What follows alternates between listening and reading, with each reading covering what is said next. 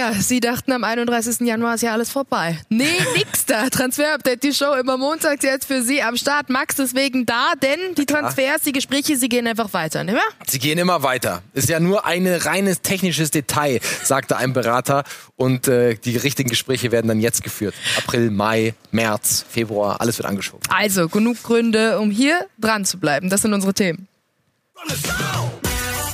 Heute in Transfer Update die Show. Ola Angel, das ist Leipzigs Last-Minute-Zugang. Van Dijk im Sommer zu dem Bianconeri, was ist dran am Megadeal? Und der BVB sichert sich Transferrechte an El Kababri.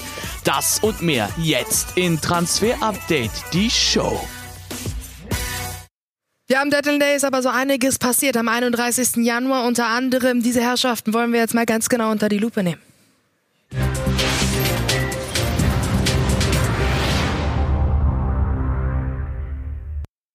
Und fangen an, Max, mit Angelino, so schön wie er heißt. Eigentlich Spieler von Manchester City, aber knapp vor kurz, so gefühlt 30 Sekunden vor 18 Uhr, zack, RB Leipzig-Spieler.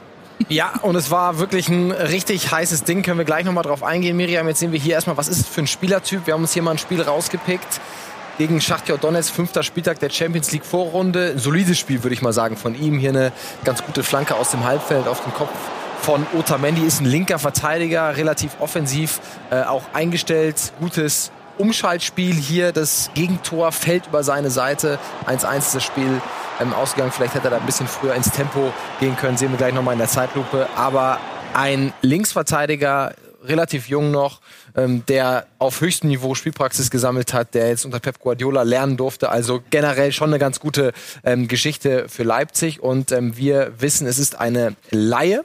Und dann gibt es eine Kaufoption über rund 25 Millionen Euro im Sommer. Und wenn wir mal auf seinen Marktwert gucken, Miriam, dann sehen wir, dass das ungefähr auch den Wert widerspiegelt auf dem Transfermarkt. 27 Millionen. Wir sehen seine Entwicklung. Die mhm. geht auf jeden Fall steil bergauf im vergangenen Jahr. 27 Millionen war vergangene Saison an die PSW Eindhoven ausgeliehen, hat da ordentlich Spielpraxis sammeln können. Also ein sehr interessanter Spieler. Und vielleicht noch einmal kurz zum, zu der Entstehung des Transfers. Also es war wirklich eine heiße Geschichte am Deadline Day. In sieben Stunden musste das komplette Ding abgewickelt werden.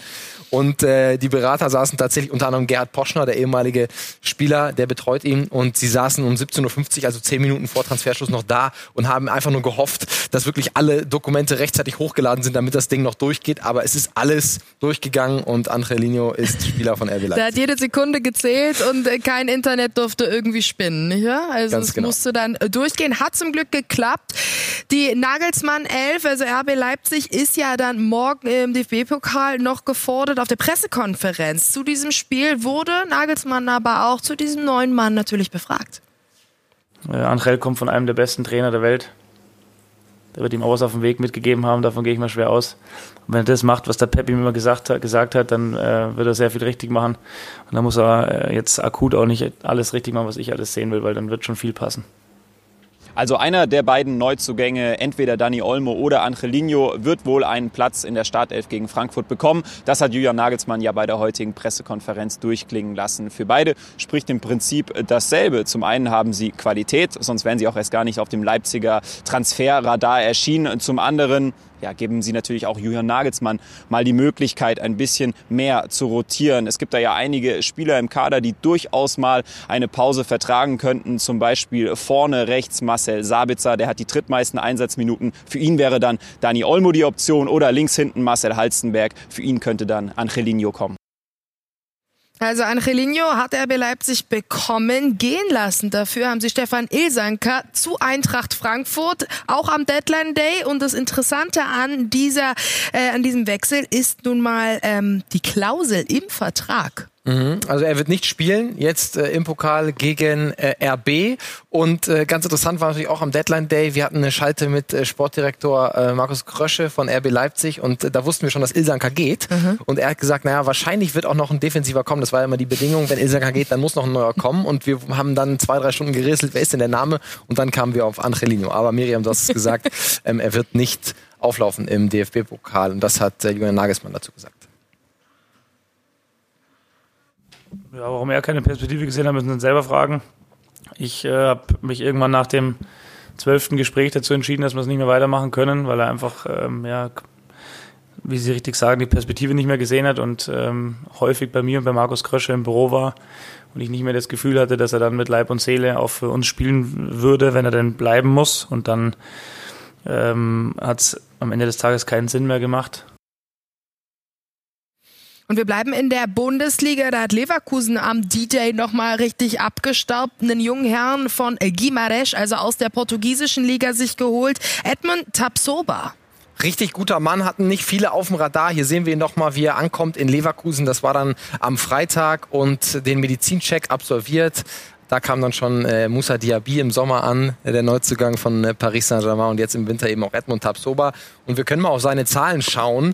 Die Entdeckung der portugiesischen äh, Liga in den vergangenen sechs Monaten gewesen und nicht nur defensiv stark, nein, Miriam auch offensiv wirklich eine Wucht als Innenverteidiger. Wir sehen, er hat alle Spiele in der Startelf gestanden bei Vitoria Guimarães, vier Tore gemacht, 1,90 ist er groß, also sehr, sehr kopfballstark. Mhm ordentliche Zweikampfquote, Luftzweikampfquote auch okay und die Passquote gut, die ist bei Innenverteidigern immer in dem Rahmen, werden wir später auch noch sehen. Aber Edmond Tapsoba, erst 20 Jahre jung und wirklich eine, ein guter Deal, auch wenn man sagen muss, 18 Millionen Euro für jemanden, der jetzt sechs Monate bei Vitoria Guimarães auf ähm, gutem Niveau gespielt hat, ist natürlich auch erstmal eine Summe. Mhm. Aber es war nicht nur Leverkusen dran, sondern auch andere europäische äh, Vereine und ähm, er hat sich letztlich für Leverkusen entschieden und natürlich auch ein Spieler, der, wenn er sich normal entwickelt, ähm, den Leverkusen dann in äh, drei, vier, fünf Jahren äh, auch für deutlich mehr Geld verkaufen kann. Ja, nochmal einen Rohdiamanten, also nochmal einen Diamanten draus machen, haben ihm auch vertraut, bis 2025 Vertrag gegeben. Also, Max, der Deadline Day, er war natürlich aufregend, das ist klar, aber wir müssen auch darüber sprechen, was jetzt eigentlich so passiert, denn du hast es gesagt, das ist nicht jetzt irgendwie Schluss damit. Ja, die Transfers und die Gespräche, sie gehen weiter.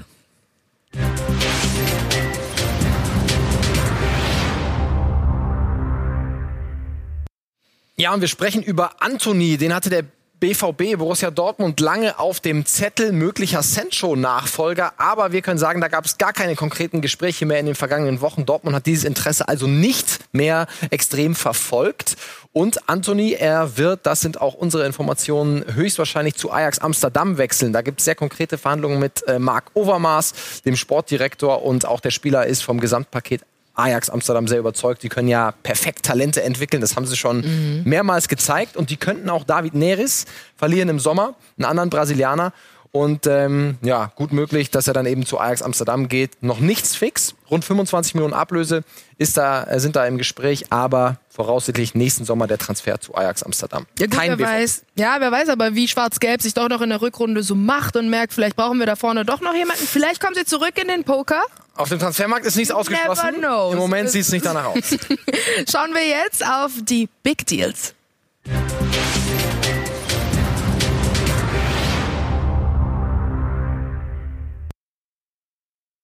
Und damit sind wir bei Virgil van Dijk. Big Virg spielt ja eine unglaubliche Saison mit dem FC Liverpool und Jürgen Klopp. Und jetzt gibt es Gerüchte aus Italien, dass Juventus Turin im Sommer ein 150 Millionen Euro Angebot abgeben wird.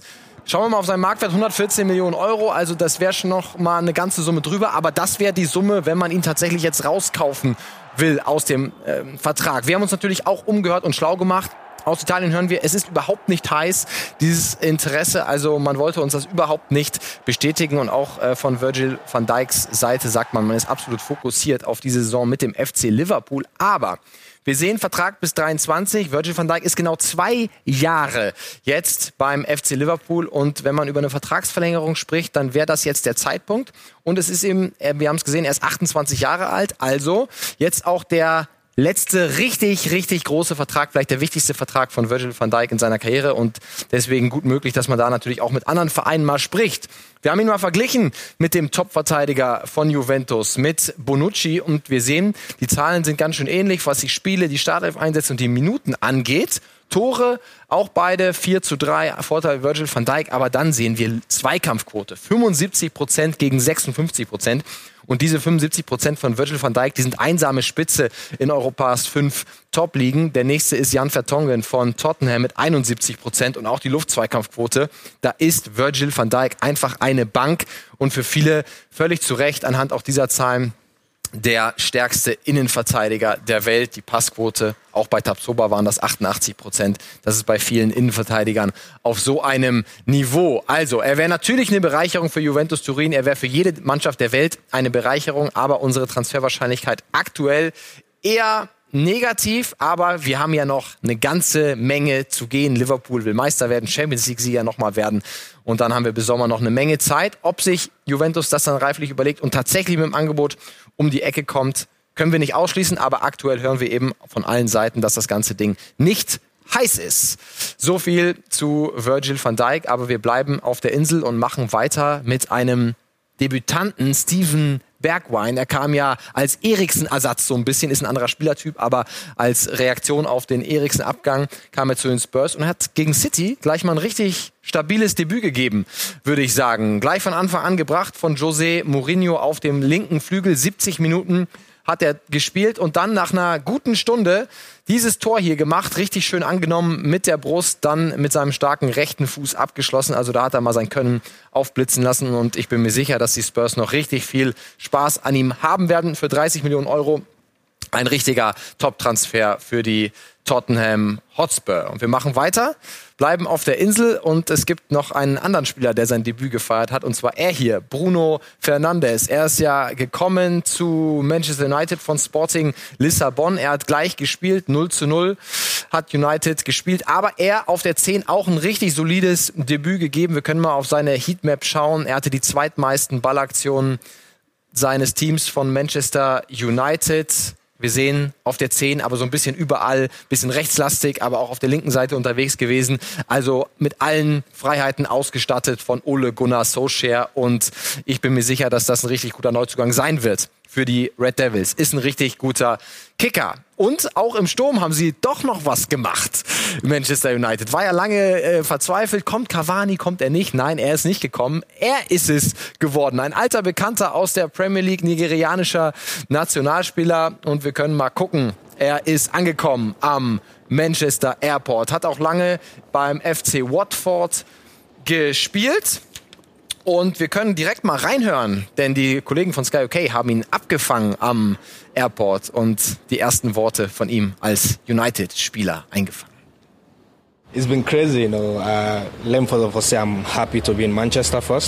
Es ist total verrückt, jetzt hier zu sein und bei United diese Chance zu bekommen. Ich danke meinem Agenten, Gott und natürlich dem Trainer, dass er mir diese Möglichkeit gibt. Ich bin einfach glücklich, hier zu sein und will jetzt mit dem Team angreifen und die Saison gut beenden. Warum wollten Sie unbedingt zu United? Es ist wie ein wahr gewordener Traum. Schon als Kind hatte ich immer davon geträumt, mal für United zu spielen. Aber lassen Sie mich erst mal anfangen, dann kann ich Ihnen mehr erzählen. I can't even say much now till when I get started. Also Odion, Igalo, das also die neue Hoffnung bei Manchester United. Rashford ist ja noch verletzt, aber Miriam, Sie haben ja bei Holland waren Sie sehr, sehr lange interessiert und haben gegraben und Sie waren sehr verzweifelt in den letzten Tagen und dann hat sich eben die Option Igalo aufgetan. Das ist muss, nicht die schlechteste. Nein, jetzt müssen wir, jetzt müssen wir mal gucken, müssen wir ihm natürlich die faire Chance geben, aber ja. ist natürlich nicht das, ganz klar, was die Manchester United-Fans erwartet haben an, an Namen. Aber mhm. jetzt geben wir ihm mal die faire Chance, sechs Monate ausgeliehen und dann gibt es eine Kaufoption. Mal gucken, ob die Red Devils die ziehen. Ich bezweifle es aktuell. Die Wintertransfers im Großen und Ganzen haben aber schon mal ganz gut eingeschlagen. Wir dürfen jetzt gleich aber schon über den ersten fixen Sommertransfer sprechen. Ja, wir sprechen über kommenden Sommer, Max. Gleich hier bei Transfer Update die Show. Barca hat zugeschlagen, den 20-jährigen Portugiesen sich geschnappt. Um wen es da geht, das sehen Sie gleich.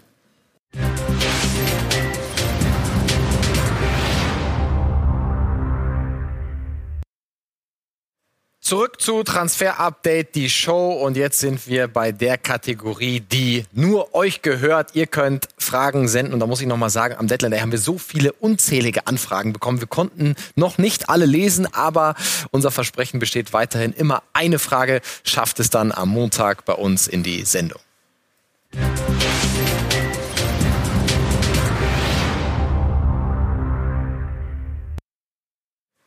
Und diesmal dabei ist Dennis 0220. Hey Max, habe eine kurze Frage an euch. Warum liegt die tatsächlich gezahlte Ablöse für Spieler diesen Winter meist unter den Marktwerten, die ihr von KPMG zeigt? Siehe Olmo, Fernandes, Piontek, eventuell Jan. Liegt das nur am Wintertransferfenster oder nutzen die Vereine doch andere Tools zur Marktwertbestimmung? Viele Grüße und macht weiter so. Viele Grüße an dich, Dennis. Danke für die Frage.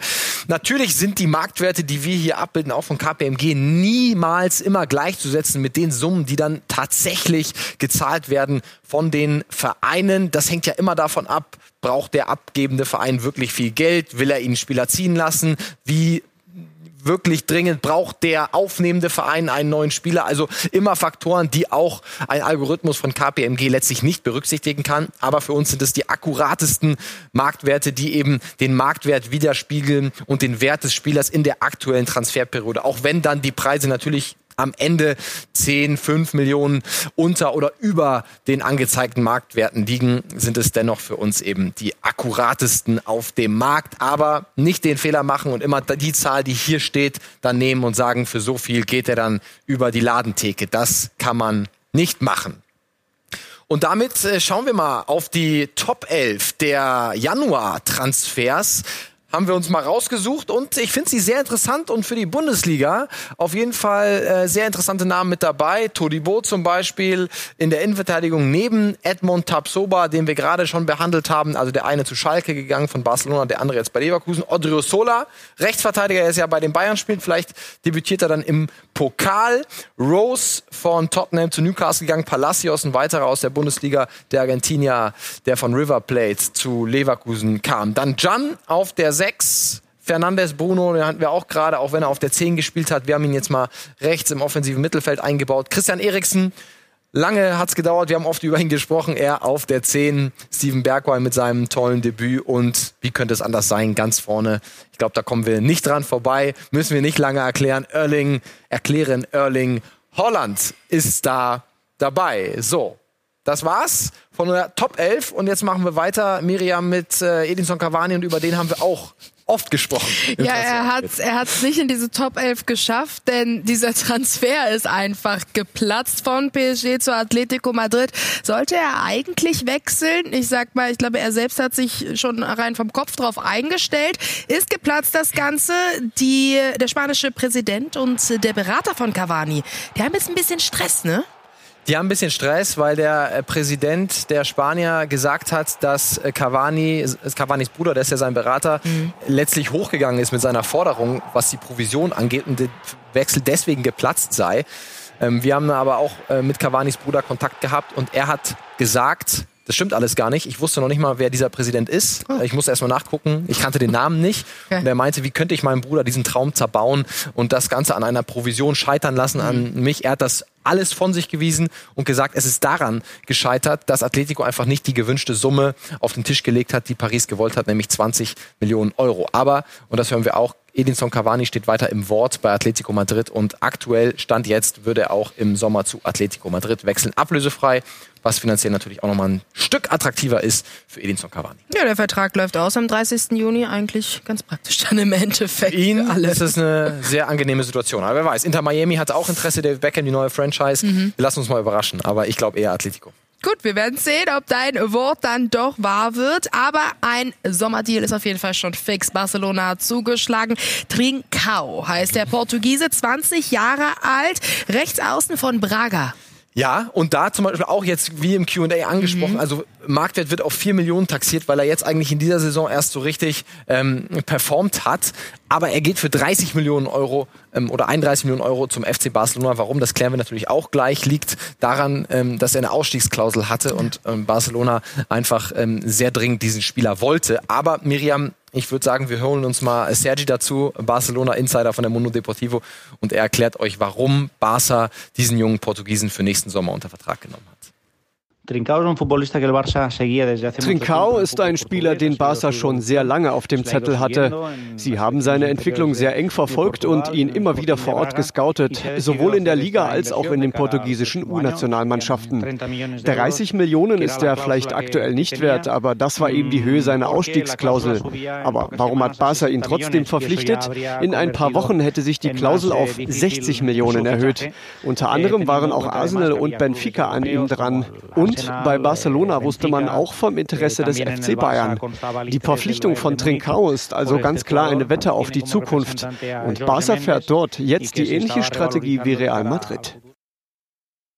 Ist also so ein bisschen die Antwort vom FC Barcelona an den großen Rivalen, die ja auch mit Rodrigo, mit Vinicius Junior oder jetzt im Januar auch mit Heinier für 30 mhm. Millionen Euro von Flamengo eben zu Real ähm, sehr viel Geld für sehr junge Spieler ausgeben. Und Barcelona hat es jetzt eben auch gemacht für einen Rechtsaußen, der wirklich sehr, sehr gut spielt bei Braga und ein portugiesischer U-Nationalspieler ist sehr äh, dribbelstark, also passt perfekt in dieses Barca-Profil und mal schauen, ob er dann im Sommer sich durchsetzen kann. Gibt ja auch noch mit Ansu Fati einen anderen ganz jungen, der super durchgesetzt ist bei Barcelona. Also muss sich erstmal durchsetzen, aber es spiegelt so ein bisschen diese neue Strategie der ganz großen Clubs wieder, immer mehr Geld in immer jüngere Talente zu investieren. Ab Sommer sehen wir ihn dann also im Trikot von dem FC Barcelona.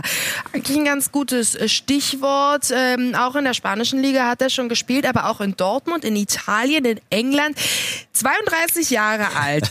Prince Boateng, 14 Jahre lang Profi. Es ist jetzt der 13. Verein. Max, was zur Hölle ist da los? Ja, Wandervogel, Kevin Prince Boateng. Aber also jetzt war er sechs Monate bei Florenz. Reicht einfach wieder. Geht jetzt zu Besiktas nach Istanbul. Also er äh, sucht sich aber dann auch immer die schönen Städte aus, oder? Also Barcelona, Vielleicht London, mhm. ne, Florenz, Istanbul. Also nie so ganz, nie so ganz falsch. Ja. Okay, in Dortmund war er auch. Nicht, ne, no offense für alle Dortmund-Fans, aber vielleicht nicht die schönste Stadt, ne, wenn man das mal vergleicht mit den anderen Stationen, wo er war. Also Kevin Prince Boateng am Ende der Karriere nochmal nach Istanbul. Das ist doch äh, eine schöne Geschichte und passt so ein bisschen in seinen Karriereplan, sag ich mal. Äh, aber wird's dann, also war es das dann irgendwann? Oder? Ich glaube nicht, oder? nee, jetzt nochmal sechs Monate Besiktas und dann kommt nochmal irgendwas ja, anderes. Irgendwelche Länder sind dann noch offen. So ist es, Portugal oder so. Vielleicht ja. mal schauen, was so kommt. Dann schauen wir jetzt, wie immer, zum Ende unserer Sendung auf den Scouting-Report.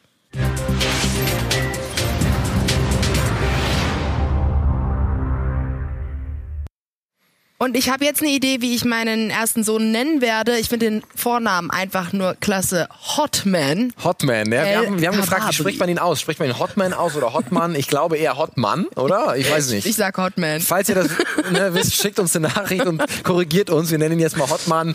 Äh, El Kababri ähm, ist ein ganz junges Talent von RSC Anderlecht, also äh, Belgier, aber ist jetzt ausgeliehen worden an Sulte Waregem. Und warum reden wir über ihn? Der BVB hat nämlich nämlich seine Finger im Spiel, hat die Transferrechte an diesem äh, Spieler und gut möglich, dass sie ihn dann vielleicht zurückholen oder hinholen nach Dortmund dann im Sommer oder vielleicht sogar früher. Sie können nämlich auch die Laie ähm, unterbrechen zu Sulte Waregem. Was ist er für ein Spieler? Miriam, wir können uns mal ein bisschen von ihm anschauen. Seine Heatmap rechter Verteidiger kann auch innen verteidigen oder auch auf der Sechs spielen, also sehr flexibel einsetzbar. Das ist jetzt ein Spiel, gegen von Anderlecht, genau, ähm, gegen Ostende, genau. Und da hat der rechter Verteidiger gespielt. Es war am 28.07. jetzt 2019, also ist schon ein bisschen her.